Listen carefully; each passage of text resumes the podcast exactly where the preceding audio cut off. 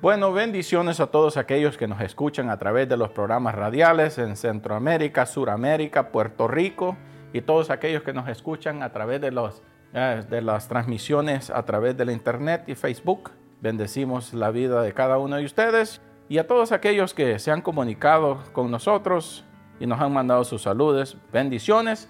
Y antes que comencemos con lo que vamos a compartir en esta tarde, quiero dar paso al pastor Agustín Melgar, el segmento, el versículo de este día.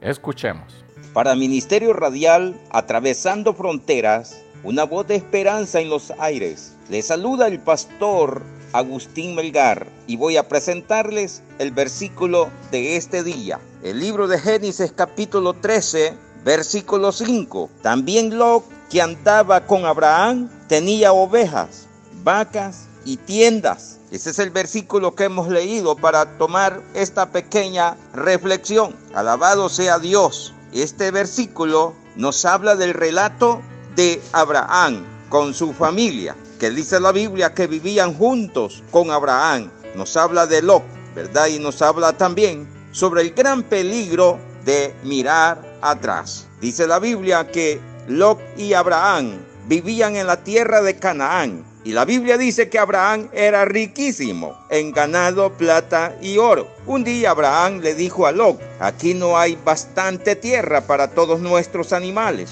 Vamos a separarnos. Yo te ruego que te apartes de mí. Si fueras a tu mano izquierda, yo iré a la derecha. Y si tú al lado derecha, yo iré a la izquierda. Y ahí encontramos el primer peligro espiritual que le sucedió a Lot. Y la Biblia que le trajo a Lot el fracaso espiritual. Y la Biblia dice que Lot alzó sus ojos y vio toda la llanura de del Jordán, que toda ella era riego como el huerto y la Biblia dice que Abraham acampó en la tierra de Canaán, en tanto Lot habitó en las ciudades de la llanura.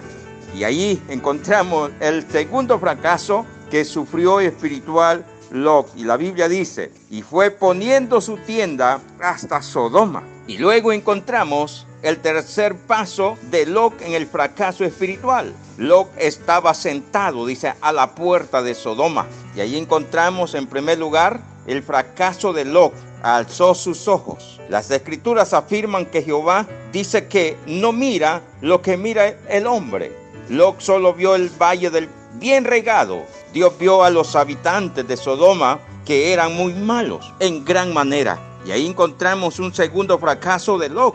Fue, dice la palabra del Señor, y amó las ganancias personal. Y dice la Biblia que esto lo llevó a la maldad y optó por vivir en la, en la malvada Sodoma. Y ahí encontramos el tercer fracaso de Lot, que dice la Biblia que estaba sentado a la puerta de Sodoma. Por fin, Dios envió a dos ángeles a avisarle que iba a destruir a Sodoma y a las ciudades cercanas de Gomorra porque eran malas. Los ángeles dijeron a Lot, aprisa, toma a tu esposa y a tus dos hijas y sal de aquí Lot y su familia, dice la Biblia, que se tardaban. Por eso los ángeles los tomaron de la mano, dice la palabra del Señor. Los sacaron de la ciudad. Entonces uno de los ángeles dijo, corran por su vida, escapen, no miren atrás, corran a los montes para que no mueran. Lot y sus hijas obedecieron y huyeron de Sodoma. No se detuvieron ni un momento y no miraron atrás. Pero la Biblia dice que la esposa de Lot, dice la palabra del Señor, que desobedeció cuando se había alejado algo de Sodoma. Se paró, dice la palabra del Señor, y miró atrás. Entonces la mujer de Lot dice que se convirtió en una estatua de sal. De esto podemos aprender una buena lección. Número uno, que Dios desde los cielos contempla la maldad de los hombres. Número dos, que Dios advierte antes de castigar. Número 3, que Dios salva a los que le obedecen. Y número 4, que quienes no le muestran obediencia pierden la vida. En Lucas capítulo 17, versículo 32, Jesús les advierte a los creyentes que se acuerden de la mujer de Lot, queriendo decir que aquellos cuyos corazones que estén todavía en apegado a la corrupta sistema de este mundo, no escaparán de la ira de Dios que vendrá sobre los impíos. Para Ministerio Radial, atravesando fronteras, y este ha sido el versículo de este día. Que Dios les bendiga. Ahí quedó con cada uno de ustedes el pastor Agustín Melgar, pastor en Santa Rosa de Lima, El Salvador. Damos gracias a Dios por cada uno de ustedes. Gloria a Dios.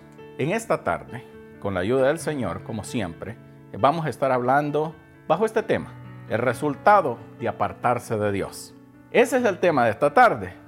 Ya se puso medio pesado el ambiente, ¿verdad que sí? Es de los principios. El ser humano ha querido hacer su voluntad. Nunca se ha querido apegar a lo que la Biblia dice. Y por eso como subtema le puse esto aquí. ¿De quién te estás enamorando? ¿O de quién te enamoraste? Porque les hablaba antes de que entráramos a grabar, lo que Dios creó, el matrimonio, es para darnos una enseñanza a nosotros. Y basado en todo esto, antes de leer el versículo que vamos a, con el cual vamos a comenzar, cuando comienza un conflicto en el matrimonio, siempre es por causa de qué? Que estamos dejando el amor de pareja. Cuando ya se empiezan a notar los errores del uno al otro, más que las cosas buenas, por eso el subtema es de quién te estás enamorando.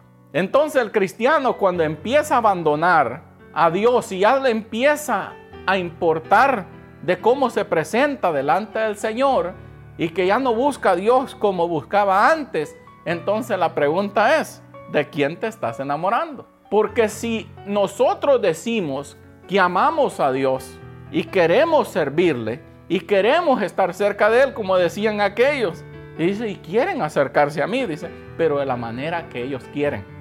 Y el Señor les dice, no, es de la manera que yo digo que tú te presentes delante de mí. Y eso está duro, ¿verdad que sí? Porque el ser humano siempre quiere hacer su voluntad. Si por el ser humano fuera, ¿no ha escuchado usted una frase que dice, si yo fuera Dios, dice, no haría las cosas de esa manera? ¿Eh? ¿Por qué? Porque te está diciendo, a mí me gusta hacer las cosas de esta manera y Dios es un Dios muy cruel. ¿No ha escuchado gente decir eso o pensar así? A veces hay gente que opina que puede ser mejor trabajo que Dios. Es como aquel que está sentado en la banca viendo un equipo que está jugando y él cree que él puede ser mejor que el que está jugando dentro de la cancha. ¿No es que sí? Él le dice, no, si él fuera yo, yo hiciera de esta manera. Póngalo adentro y no hace nada. ¿Por qué? Porque ahí es donde se sabe. Porque todo, de la distancia, todo es posible. Pero cuando estamos en el lugar, Allí es donde se ve si eres lo que, lo que hablas. Y eso ha sido el problema del ser humano todo el tiempo. Todo el tiempo dice, no, no, no, dice, yo sí puedo hacer eso. Yo, mira, como yo no hay otro. Pero póngalo a hacer algo. Y allí es cuando tiran la toalla. ¿ya? ya le dice al, al entrenador, cuando veas que ya yo ya siento que me están dando tupido, tira la toalla. Dice. A veces necesitan que otro la tire por ellos porque ellos no tienen ni ánimo de tirarla por ellos mismos. Entonces, mire pues, el tema de esta tarde cuál es? El, el resultado de apartarse de Dios y como subtema, como subtítulo más bien dicho, de quién estás enamorando, de quién te enamoraste. Ok, esto va a estar bueno. Y lo vamos a hablar como siempre yo digo, bien calmadamente, para que no le quede ninguna duda a usted de qué fue lo que dijo, ¿verdad? Y mire, pues vamos a ir a Génesis, vamos a ir al principio del problema. Génesis 6.5. Y dice, y vio el Señor, que era mucha la maldad de los hombres en la tierra, y que toda imaginación de los pensamientos de su corazón era solamente mala todos los días. Y arrepintióse el Señor de haber hecho al hombre en la tierra y pesó, le dice, en su corazón. Versión 1602 purificada. ¿Usted cree que Dios no sabía que el ser humano, eh, cuando había creado aquel muñeco de barro, había soplado aliento de vida? ¿Usted cree que por qué usted cree que le dio mandamiento? Y le dijo, si esto si, eh, si hicieras tal cosa, estas consecuencias te seguirán. ¿Por qué usted cree que vino la advertencia? Ajá. Y muchos dicen, si Dios sabía que el enemigo se iba a revelar. Y si el enemigo, y si Dios sabía que el enemigo se iba a revelar, ¿por qué lo creó? Siendo que lo sabe todo, siendo que antes que las cosas sucedan, Él ya las conoce. Y esa ha sido la pregunta, ¿verdad? Y esa ha sido la pregunta que mucha gente se ha hecho, pero Dios quiere que le sirvamos por amor. Y Dios quiere que esté la gente en la congregación, ¿por qué? ¿Por obligación o por amor a Él?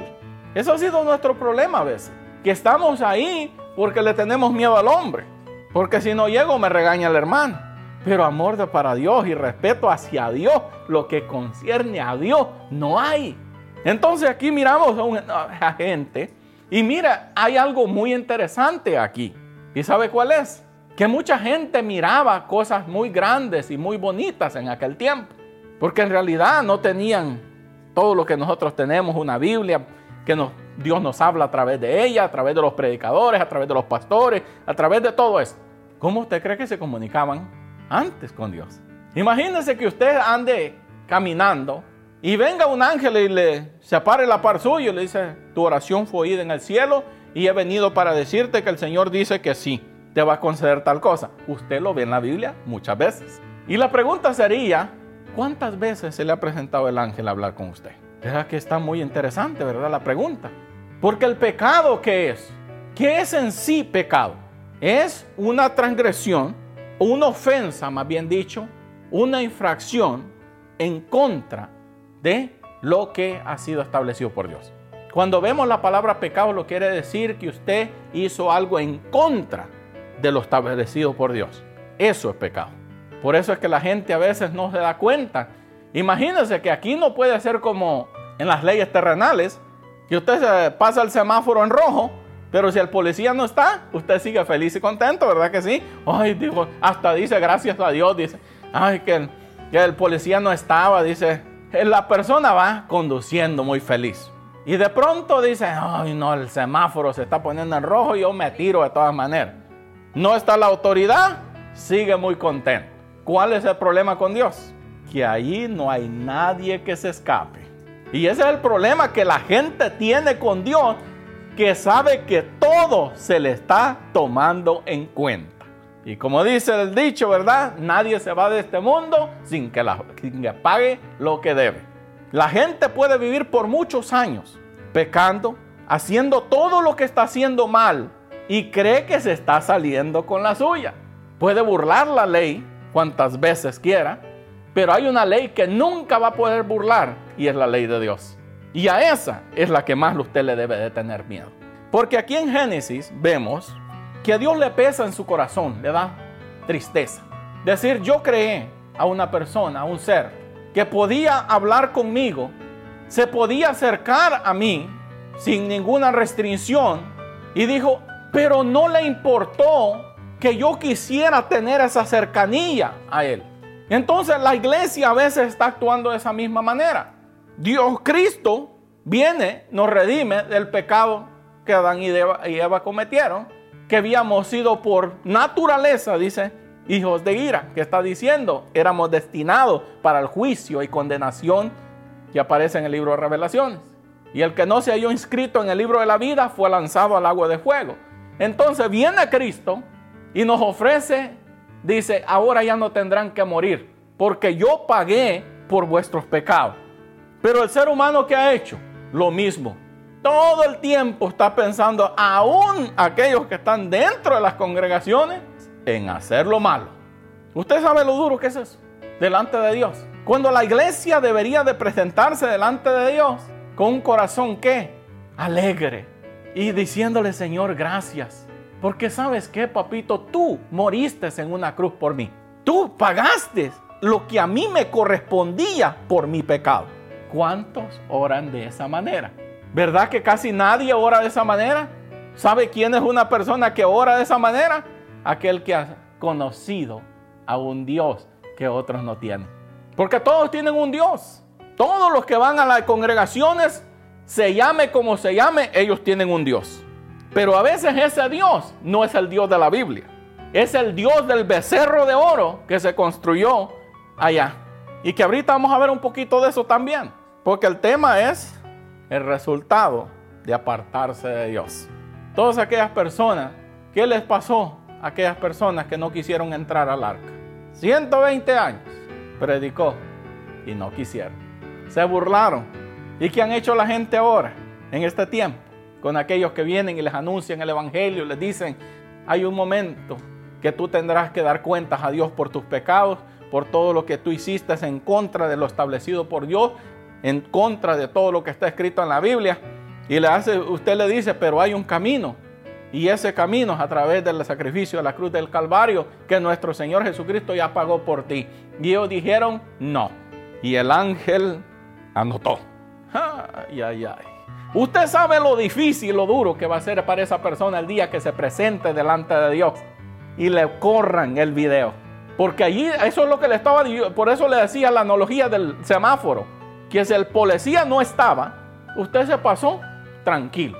La ley no lo vio, no recibió usted una infracción por lo que usted hizo, pero delante de Dios, cada vez que usted hace algo en contra de lo establecido por Dios, el ángel lo escribió. ¿Qué le pareció? ¿Todavía le gusta lo que es el Evangelio de, la paz y todo eso? Está duro, hermano. Por eso es que nosotros debemos de andar, como dice la Biblia, con temor y temblor. Viendo cómo andéis, dice, no como hijos de perdición, sino como santos, dice, ¿verdad? Como gente que quiere ver un día al Dios y creador de todas las cosas. Pero sabe que a veces no meditamos en eso. A veces solamente estamos pendientes de decir, Señor, como dijo uno una vez, y que yo me quedé con la boca abierta, yo lo conozco. Me dice, una muchacha me dijo, me vino a decir a mí, mira los tiempos están peligrosos, mira tío, hay que buscar de Dios. Y él le dijo, yo soy salvo, así es que voy a buscar a otro a quien le puedas predicar porque yo soy un hombre salvo, así es que no necesito lo que tú me estás ofreciendo.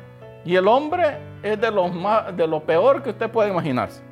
Pero él cree en la doctrina de que salvo siempre salvo, lo cual es antibíblico pero así le fue enseñado. Qué triste, ¿verdad que sí? ¿Y sabe cuál va a ser la gran sorpresa? Que le dice, pero Señor, si a mí me, fue dicho. Y el Señor le va a decir, ¿tenías una Biblia? Y le dice, sí, ¿la estudiaste? Y le dice, no, ¿te fuiste por lo que el hombre te dijo? Sí, allá está, el que te instruyó también. Y allá vas a ir tú también.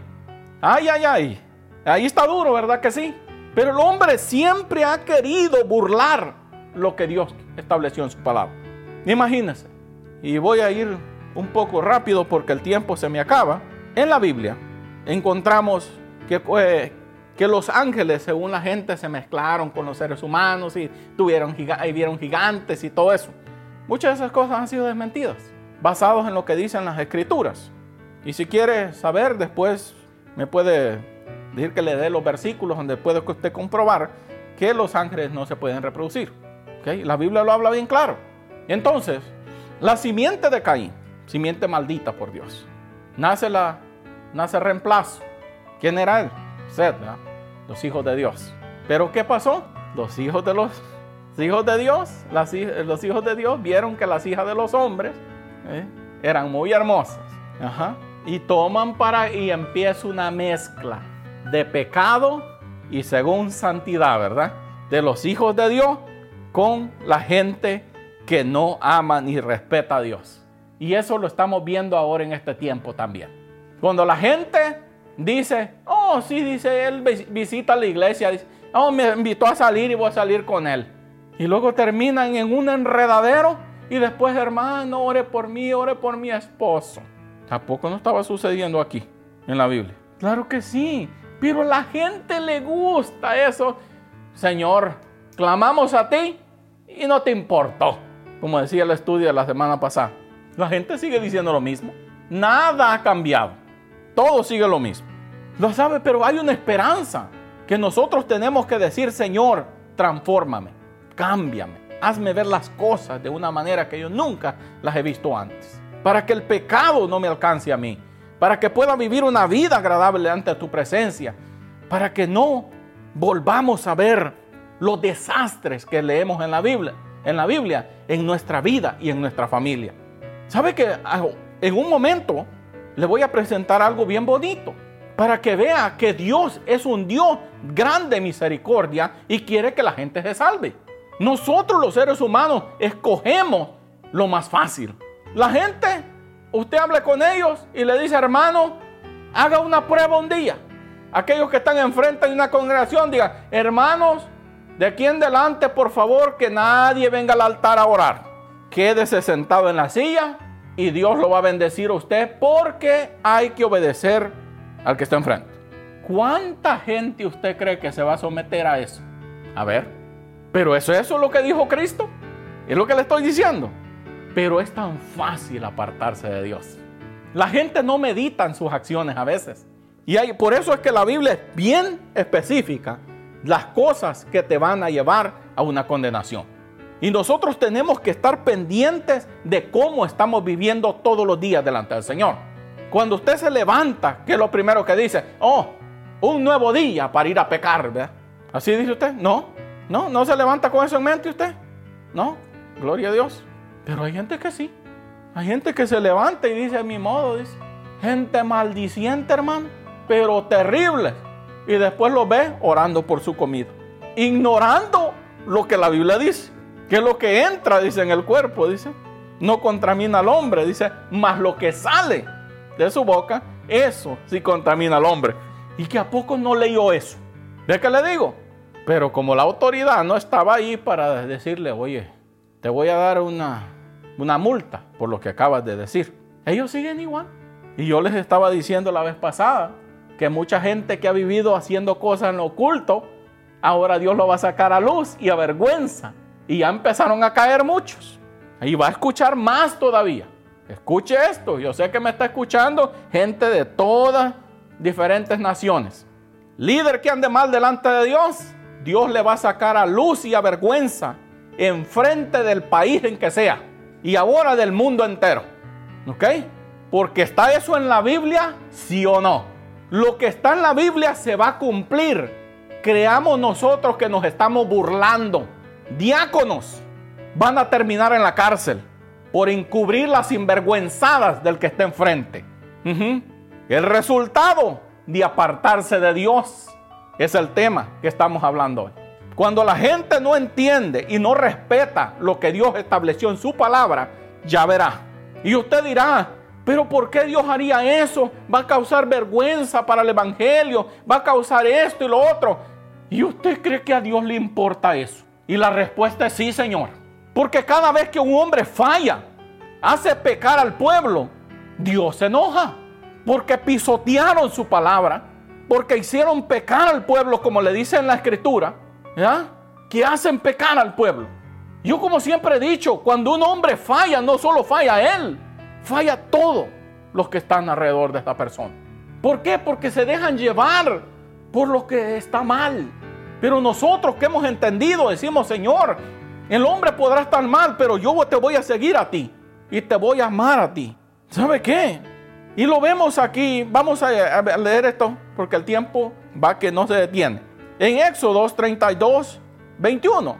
Y dijo Moisés a Aarón, ¿qué te ha hecho este pueblo? ¿Que has traído sobre él tan gran pecado?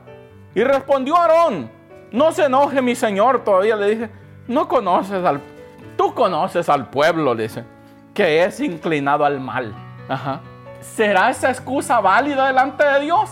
Que solo porque el pueblo que dijo aquel, ¿verdad? Oh, te traje eso, le dije, para ofrecérselo a tu Dios. Las cosas ya están establecidas en la Biblia, en las escrituras, de cómo Dios le gustan las cosas. ¿Qué tiene que hacer el pueblo de Dios? ¿Discutir con Él o someterle a, someterse a lo que Él dijo? Y esa es la parte dura, ¿verdad que sí? Pero ¿le es fácil al ser humano? No, porque cuando le dice, tienes que orar, tienes que ayunar, tienes que apartarte del mal, porque eso es lo que significa santidad. Apartado para Él. ¿Vive la iglesia así? No, Señor. Llegan a la iglesia, haga una prueba en estos días. Se van a visitar a una congregación y cuando están dentro de la congregación les quieren hacer el llamado. ¿Por qué usted cree que les quieren hacer el llamado? Porque el testimonio que llevan no es muy agradable. Ajá. Sí, porque aquel que es, si usted dice que usted vio un indio nativo y lo ve con plumas y vestido de su traje típico, usted le pregunta, disculpe, ¿usted es indio? ¿Verdad que no? Si usted vio a un mariachi vestido de mariachi, usted sabe que es un mariachi, ¿verdad que sí? Y lo ve tocar y todavía le pregunta, disculpe, ¿usted es un mariachi? ¿Por qué usted no hace esas preguntas? Porque usted lo está viendo. Pero la gente ahora no se sabe ni quiénes son. Hasta que dicen, sí hermano, ay Dios bendito, usted es, usted es cristiano. Sí dice, disculpe, dices que todavía Dios está trabajando en mi vida. Si lo sabe que está haciendo mal, ¿por qué usa ese tipo de lenguaje? Mejor diga, mire hermano, tiene usted razón. Yo soy un sinvergüenza, soy una descarada y punto. ¿Habrá otra manera de decirlo más honestamente? ¿Verdad que no? Porque siendo que tú ya usaste el lenguaje para excusar lo que estás haciendo mal, no eres inocente. Otra cosa es que la persona diga, ah, sí, qué bueno, ¿verdad? Porque han sido instruidos mal. Y entonces en lo que están haciendo mal, ellos creen que están bien. Pero aquel que te contesta de esa manera es porque sabe que ha escuchado que la Biblia dice que no debería hacer las cosas así. Entonces delante de Dios, ¿es inocente la persona? No, Señor. Esa fue la excusa que quiso poner Aarón delante de Moisés. Ya tú sabes, Señor, que mi Señor le dice todavía que el pueblo es inclinado al mal, hombre. Ajá. Pero Dios es un Dios perdonador. El becerrito que está allí, pues, pues yo sé que representa a Apis y a Ator, unos dos dioses egipcios que los tenían allí ellos. Que era un toro y otro que le llaman la Osiris, ¿verdad? El dios del inframundo y todo eso. Ya, pero ellos dicen que ese eres tú, Señor. ¿Está entendiendo lo que le estoy diciendo? ¿Cómo está el pueblo delante del Señor ahora? Si Dios nos ama, gentes. Mire, ¿Usted cree que un Dios de amor y de misericordia nos va a condenar a nosotros, que somos la niña de sus ojos, al infierno? No, señores. Ya levantaron su becerrito y le llamaron el Señor que todo lo tolera. Pero eso es lo que dice la Biblia. No, Señor. Ay, ay, ay. ¿Ya le gustó? ¿Le paro ahí o le seguimos? Y mire que ellos construyeron, porque la, una versión de la Biblia dice que no era un solo becerro, ¿ok? Eran dos. Dioses, dice. Ajá, cuando dice con ese, porque eran dos. Dioses. No dijo Dios. Haznos dioses que vayan delante de nosotros. Dijeron dioses, no dijo Dios. Porque uno representaba a Apis y el otro representaba a Thor, que era una vaca, una vaquita. Y esa Está bien. Esa era la, la mamá de varios dioses. ¿Ok? Una vaquita. Representaba a una diosa que se llamaba Ator, que era una diosa egipcia. Y que esa era madre de otros dioses, incluyendo al dios Sol Ra. Si usted no está entendiendo lo que yo estoy diciendo en esta tarde, órele al Señor. Porque mucha gente ya tiene su diosecito que se les mantiene calientito, dice el, Dios Ra. O dice, ahora no voy a ir a la iglesia, dice, porque el, el servicio termina muy tarde, dice, y el día está precioso, dice, el sol está brillante y quiero irme a dar un baño de sol. ¿Ya? Sí. Sin darse cuenta, ya tienen su becerrito. Ay, ay, ay, pero es que nosotros hasta que la palabra no nos confronta y nos hace ver lo que estamos haciendo mal, por eso es que yo les digo a la gente, déjese guiar por lo que Dios quiere hablar y no ande leyendo libros para ver cuál, qué mensaje va a sacar de ahí. Ay, yo sé que eso ya no le gustó.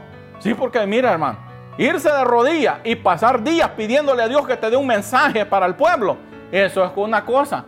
Otra es irse al libro de los que ya están los bosquejos y ahí escoges al que más te guste. Ya tienen su becerrito, porque la ley de Dios ya estaba escrita. Seguimos adelante por aquellos que ya se molestaron, ¿verdad? Ya hasta quieren apagar la radio, ya que quieren llamar a las estaciones y decirle, te doy un 100 dólares, dices, para que no transmitas el programa. Agárrale ese dinero y póngalo al aire de unas dos, tres veces por día. Mire pues, porque somos terribles, hermano. Los dioses, dice, egipcios, más populares era Apis, y la otra era Ator. Eran imaginados, dice, como toro y como vaquilla. Y por eso es que ellos dijeron, vamos a crear que el sacerdote, que era Aarón, nos haga unos dioses que vayan delante de nosotros. Porque ese Dios que tenemos que tener fe para acercarnos a Él, eso no nosotros no nos gusta. Nosotros queremos verlo para que lo adoremos y dancemos alrededor de Él. Y no fue eso lo que hicieron. Y eso no es lo que la gente está haciendo ahora dentro de las congregaciones. Andan danzando alrededor del becerrito que han creado, que es el Dios que ellos tienen, pero no es el Dios de la Biblia. Mira hermano, si hay cosas que Dios nunca te va a pasar por alto, si no se las pasó por alto a Moisés, que sufrió tanto, que andó 40 años por un desierto, y sube 40 días, y Dios le da las leyes, viene, ve el desorden, y ¿qué hace? Se las tira al pueblo. Ajá. ¿Y qué le dijo el Señor? Moisés, ay mi siervo, cuánto te admiro y te respeto porque tuviste celo del Dios que yo soy e hiciste lo que hiciste por el celo que tú sientes por mí. ¿Eso fue lo que le dijo? No. ¿Y qué fue lo que le dijo? Le dijo, vas a subir, pero vas a labrar las tablas tú. Usted está entendiendo lo que le estoy diciendo.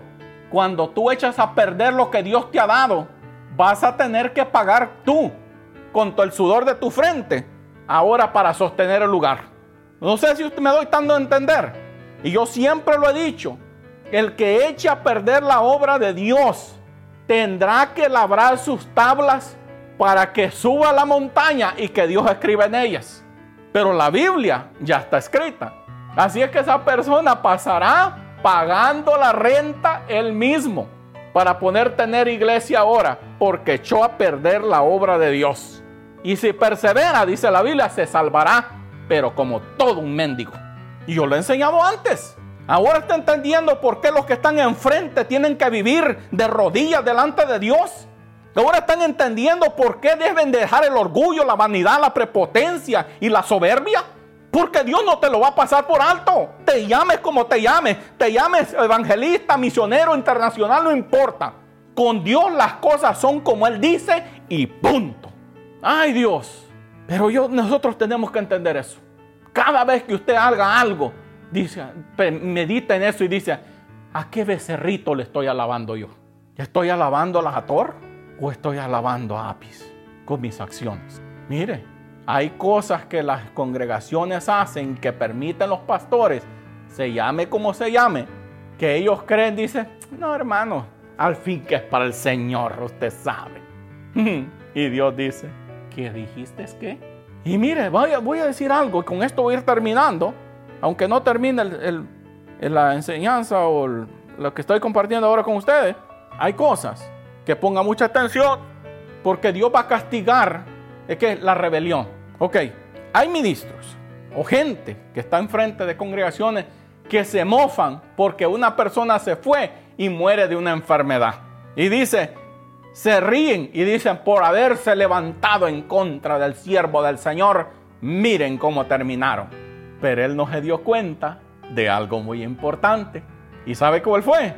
Que Dios muchas veces hace algo porque el resultado de haber levantado su mano, de levantar su mano y castigar a aquella persona que está enfrente, muchas otras personas van a perecer. Entonces Dios tiene que escoger a quién le va a tocar primero el castigo. Si al que se rebeló, porque se rebeló e hizo pecar al pueblo en su rebelión. Y el otro se mofa porque dice que aquel cayó primero y no él. Te tengo malas noticias. You are next, como dicen en inglés. Tú eres el que sigue. Ay Dios. Pero ¿saben qué? Ese es el gran error de la gente. Que solo porque aquel le tocó primero, creen que ya se salvaron. No se han salvado. Nomás Dios va a empezar a sacarla del pueblo y llevarlos a otro lugar. Y eso se va a tomar un tiempecito, Dios moviendo al pueblo a otro rebaño. A otro rebaño. Y cuando acuerda que ya están nomás los perdidos, ¡boom! Viene el castigo de Dios. ¿Cómo lo ve ya? ¿Ya le gustó? No, Señor, las cosas con Dios son serias. Por eso es que la gente se mofa y se ríe y dice, oh, mira cómo están, porque se levantaron en contra mía. No, Es que tú no te has dado cuenta que todavía viene el caminante y a ratito te llega a ti tu regalito también. La gente no se pone a meditar en eso. Por eso usted fórmese bien y nunca se ande burlando usted de nadie ni deseándole el mal a nadie. Mejor ore y si no quiere orar por esa persona y decirle, Señor, yo sano mi corazón y vivo en paz. Pero no se ande levantando usted a querer a rebelarse y a querer pisotear la obra del Señor porque a rato le toca. ¿Me entendieron? ¿Sí? ¿Le sirvió? Gloria a Dios. Bueno, pues, para aquellos que nos escuchan en las estaciones radiales por motivos de tiempo, lo tengo que dejar hasta ahí, pero seguiremos aquí fuera de aire. Bendiciones a todos.